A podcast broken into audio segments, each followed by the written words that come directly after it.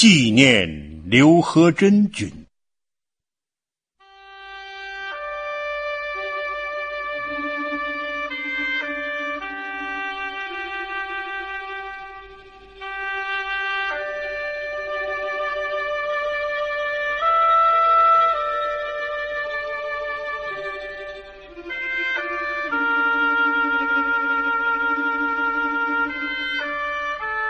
我在十八日早晨才知道上午有群众向执政府请愿的事，下午便得到噩耗，说卫队居然开枪，死伤至数百人，而刘和珍君即在遇害者之列。但我对于这些传说，竟至于颇为怀疑。我向来是不但以最坏的恶意来推测中国人，然而我还不料，也不信，竟会下列凶残到这地步。况且始终微笑着的和蔼的刘和珍君，更何至于无端在府门前喋血呢？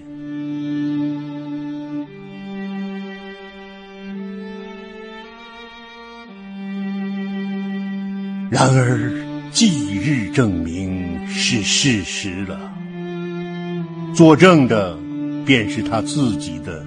尸骸，还有一句是杨德群军的，而且又证明着这不但是杀害，简直是虐杀，因为身体上还有棍棒的伤痕。但段政府就有令说他们是。暴徒，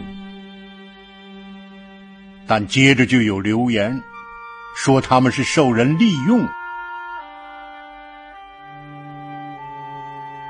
惨象已使我目不忍视了，流言又使我耳不忍闻，我还有什么话可说呢？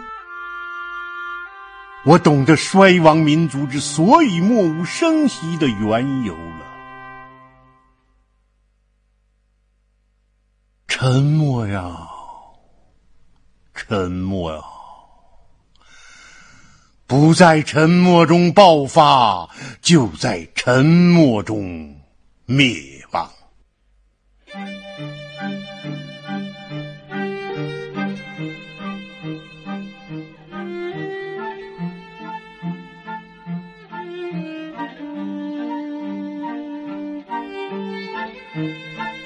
但是，我还有要说的话。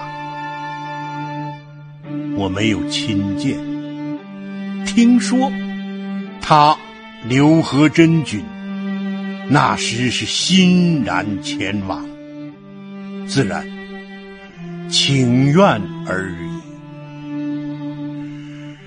稍有人心者，谁也不会料到有这样的罗网。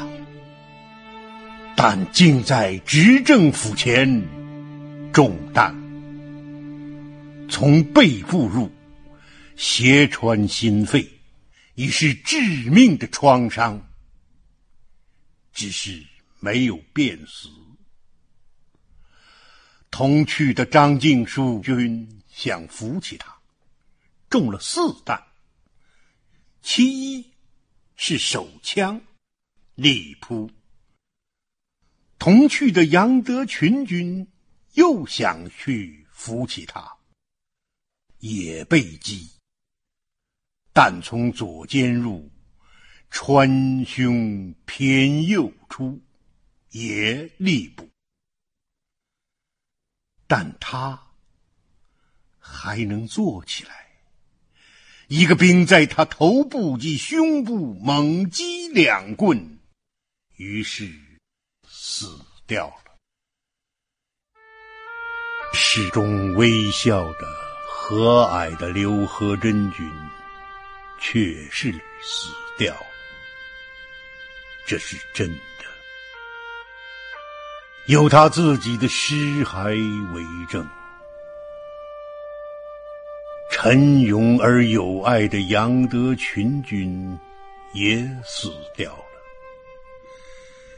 有他自己的尸骸为证。只有一样沉勇而有爱的张静书君还在医院里呻吟。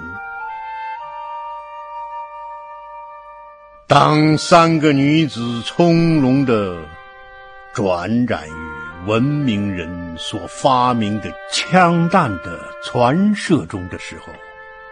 这是怎样的一个惊心动魄的伟大呀！中国军人的屠戮夫婴的伟绩，八国联军的惩创学生的武功，不幸全被这几缕血痕杀。但是中外的杀人者。却居然昂起头来，不知道个个脸上有着血污。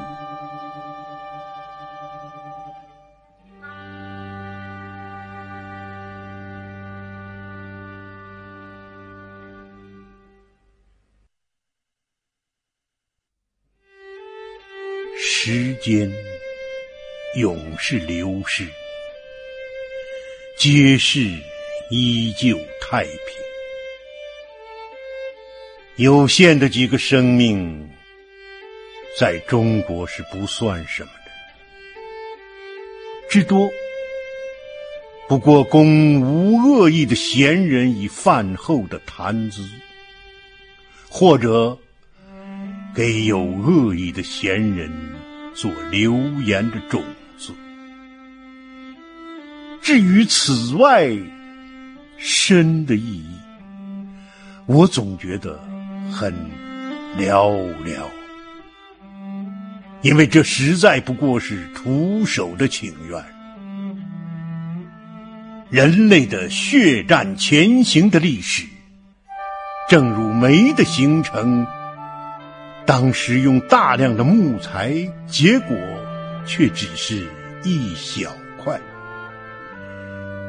但请愿是不在其中的，更何况是徒手。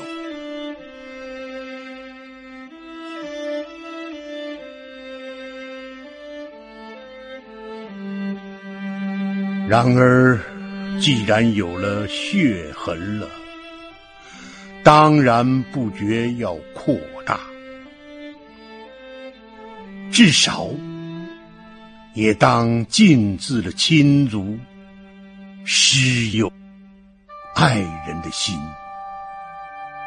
纵使时光流失，洗成绯红，也会在微暮的悲哀中，永存微笑的和蔼的旧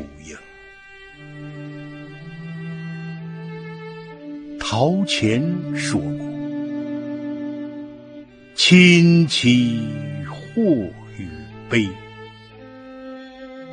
他人已矣歌。死去何所道？托体同山阿。倘能如此，这也就够了。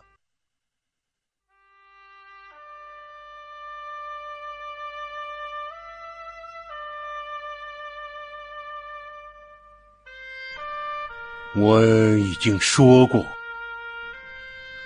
我向来是不但以最坏的恶意来推测中国人，但这回却很有几点出于我的意外。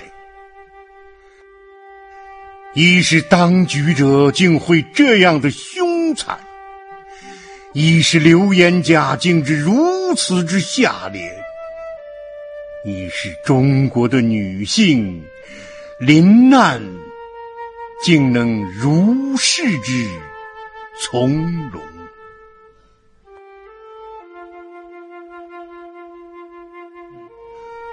我目睹中国女子的办事。是始于去年的，虽然是少数，但看那干练坚决、百折不回的气概，曾经屡次为之感叹。至于这一回，在弹雨中互相救助，虽允身不恤的事实。则更足为中国女子的勇毅。虽遭阴谋秘计压抑至数千年，而终于没有消亡的明证了。倘要寻求这次死伤者对将来的意义，意义就在此吧。苟活者在淡红的血色中，会依稀看见微茫的希望。真的猛士将更愤然而前行。